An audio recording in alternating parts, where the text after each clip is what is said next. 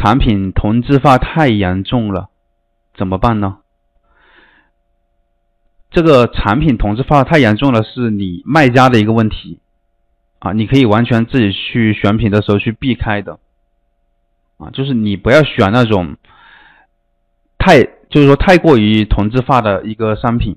当然了，现在目前来说，那些卖的好的，基本上很多人都会去跟卖，而且在货源平台上面也都是有很多这种同质化的。但是呢，我们如果说想整个店都做到不一样，跟别人不一样，那是肯定是很难的。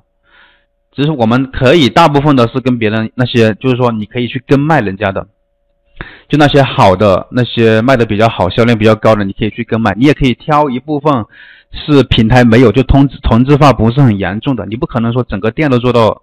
完全完全不一致，那完全就是没有任何同质化，这是很难的。小白可以做到一天一百单吗？一天一百单是很多很多卖家啊，很多卖家他都有做得到一天一百单。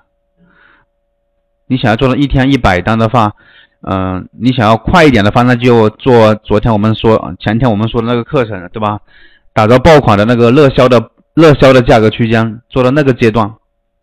做了那个价价位的话，那么你就可以更快的拿到更多的一个订单。